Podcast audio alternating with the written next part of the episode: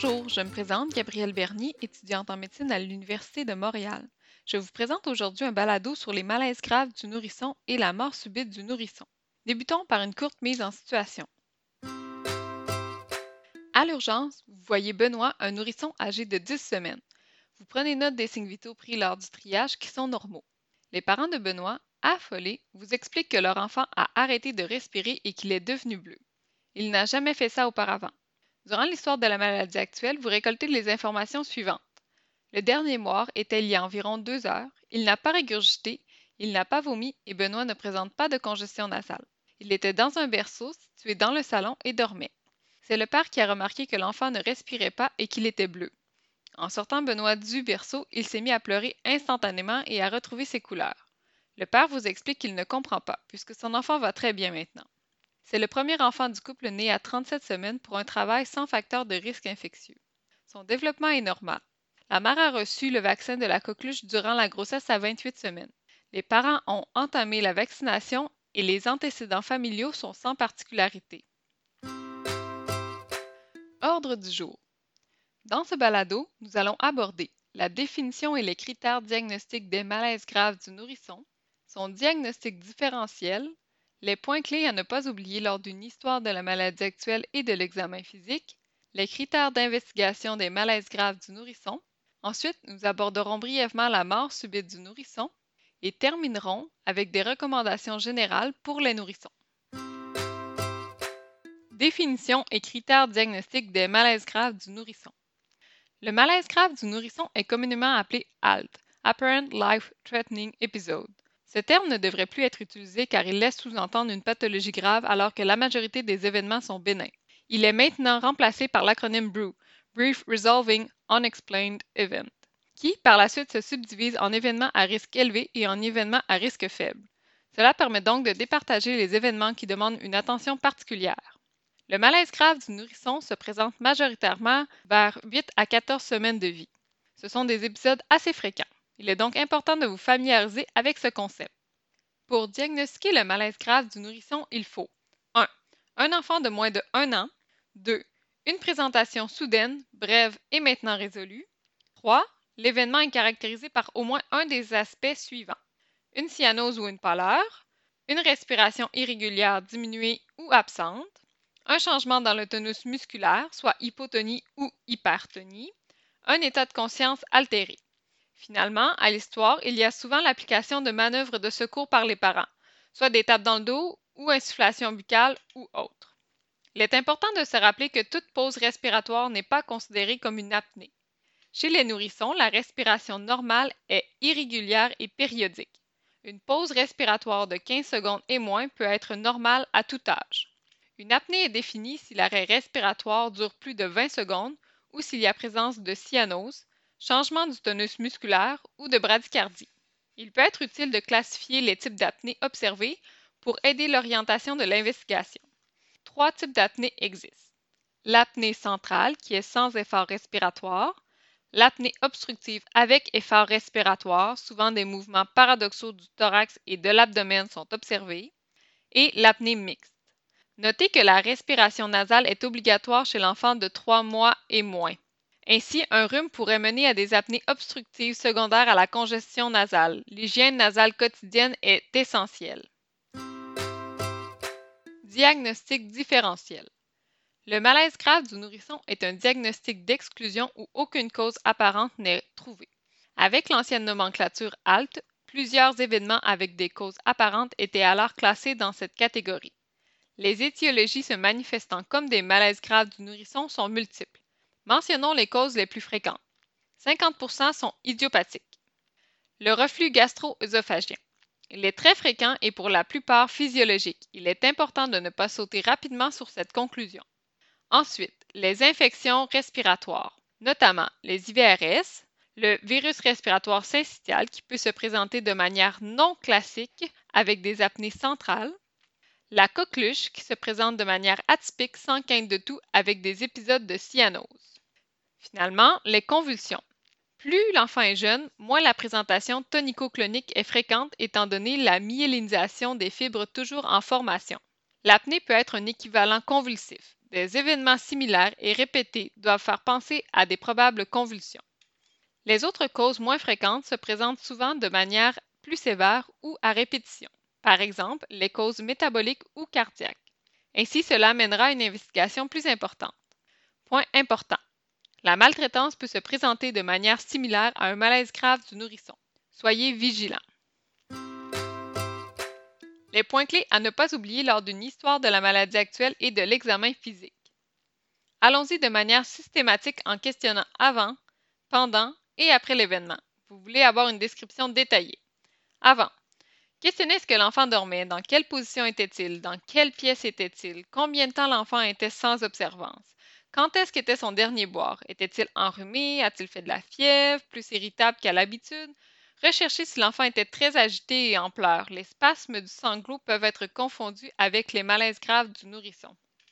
Pendant l'événement, questionnez est-ce qu'il y a eu des vomissements, des régurgitations, est-ce qu'une apnée obstructive ou centrale aurait pu être observée ou une cyanose centrale? Une convulsion, notamment en questionnant le tonus musculaire, le mouvement des quatre membres, le mouvement des yeux et l'état d'éveil, et combien de temps l'événement a duré. Après, questionnez si des manœuvres de réanimation ont été requises. Est-ce que ces manœuvres étaient vigoureuses? Est-ce que l'enfant a été retourné à la normale rapidement? Est-ce qu'il y a eu présence de somnolence qui pourrait vous laisser sous-entendre une possible convulsion? Combien de temps cela a pris avant de consulter? Et quel était le niveau d'inquiétude des parents? Cela vous aidera grandement à orienter votre prise en charge. Explorez également les antécédents. Est-ce que c'est le premier épisode ou des épisodes sont récurrents? Questionnez l'histoire de la grossesse et de l'accouchement, la prématurité, l'infection et les anomalies congénitales, les courbes de croissance. Est-ce que le patient est connu pour une certaine condition cardiaque ou neurologique? Questionner l'alimentation, comment ça se passe, l'allaitement maternel, est-ce qu'il y a eu des difficultés, la vaccination et les contacts infectieux. Et sans oublier les antécédents familiaux. Demandez spécifiquement si la mère prend des médicaments, surtout en cas d'allaitement maternel. Recherchez s'il y a eu des morts subites dans la famille, des enfants décédés en jeune âge.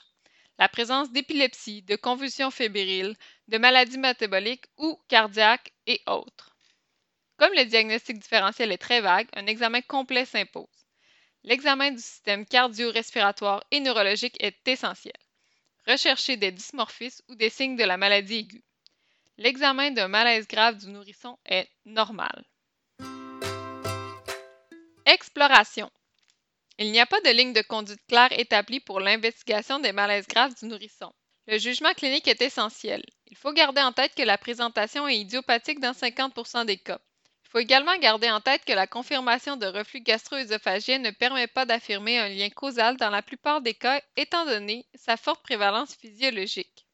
Des facteurs de sévérité permettent de classifier l'événement à risque élevé et ainsi poursuivre l'investigation. Soit un enfant de moins de deux mois, une histoire de prématurité de 32 semaines et moins et ayant moins de 45 semaines d'âge corrigé, plus d'un événement et une durée de plus de une minute par événement, le besoin de ressuscitation cardio-respiratoire et des trouvailles positives à l'anamnèse et ou à l'examen physique. L'absence de ceci pourrait supporter que des investigations supplémentaires ne soient pas nécessaires en les classant comme événements à faible risque. Ces types d'événements sont diagnostiqués cliniquement lorsqu'il n'y a aucune cause apparente, que l'épisode est unique, mineur et de courte durée. L'hospitalisation peut être recommandée au besoin pour un monitorage cardio-respiratoire. Par exemple, pour l'investigation d'un événement à risque élevé. Si aucune cause apparente ne permet d'orienter l'investigation, les malaises vont se reproduire à l'intérieur de 24 heures dans la grande majorité des cas. Ainsi, une hospitalisation prolongée n'est pas nécessaire. Un autre exemple, dans de rares cas, même si l'événement est considéré à risque faible pour permettre de diminuer l'anxiété des parents. Comme les causes sont nombreuses, les investigations peuvent être multiples. Vous devez donc les orienter selon votre diagnostic différentiel le plus probable. Par exemple, vous pourriez considérer la recherche de virus respiratoires syncytial et de Bordetella pertussis qui peuvent être utiles lorsqu'aucune cause n'est apparente, comme ces deux infections peuvent être sans symptômes infectieux. Un EEG pour voir s'il y a présence de convulsions. Un bilan septique une polysomnographie ou une oxymétrie lors de présentations d'apnée, permettant notamment de différencier une apnée obstructive d'une apnée centrale. Un ECG ou un Holter si une arythmie est suspectée comme un syndrome du long, un Wolf-Parkinson-White ou une tachycardie supraventriculaire. Si on suspecte une maladie métabolique, des analyses sanguines comprenant glycémie, lactate, ammoniac et gaz sanguin permettront de les dépister. Retour sur la mise en situation. Puisque Benoît ne présente aucun critère de sévérité et que l'examen physique est tout à fait normal, vous concluez qu'il semble vraisemblablement d'un malaise grave du nourrisson bénin. Les parents semblent plus ou moins rassurés. Ils aimeraient savoir quoi faire pour éviter que cela se reproduise. Ils vous demandent si Benoît a évité de peu la mort subite du nourrisson. La mort subite du nourrisson. Anciennement, les malaises graves du nourrisson étaient appelés une mort subite du nourrisson avorté. Ce terme n'est plus utilisé car il n'y a pas d'association claire entre les deux phénomènes et le malaise grave du nourrisson n'est pas un précurseur pour la mort subite du nourrisson.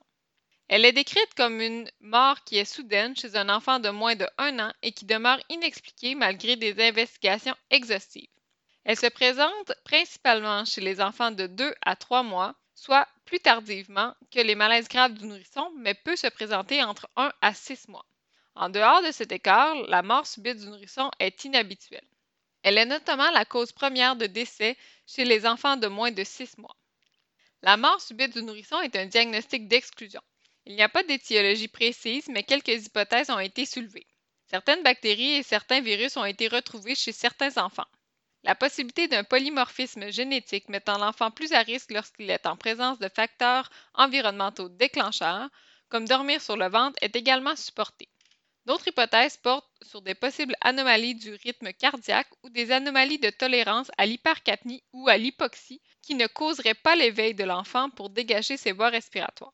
En somme, la mort subite du nourrisson n'est pas encore bien comprise, mais semble être multifactorielle. L'investigation post-mortem est importante car elle peut avoir un impact sur la fratrie, chez qui le risque est augmenté, ou influencer la grossesse à venir. Il est important de noter qu'elle peut être confondue avec de la maltraitance qui se présente également comme une mort soudaine et inattendue. Il est difficile de différencier la suffocation de la mort subite du nourrisson à l'autopsie. Ainsi, il est important de garder en tête que cette étiologie reste toujours possible. Plusieurs facteurs de risque ont été soulevés pour la mort subite du nourrisson. Classons ces facteurs de risque en trois catégories.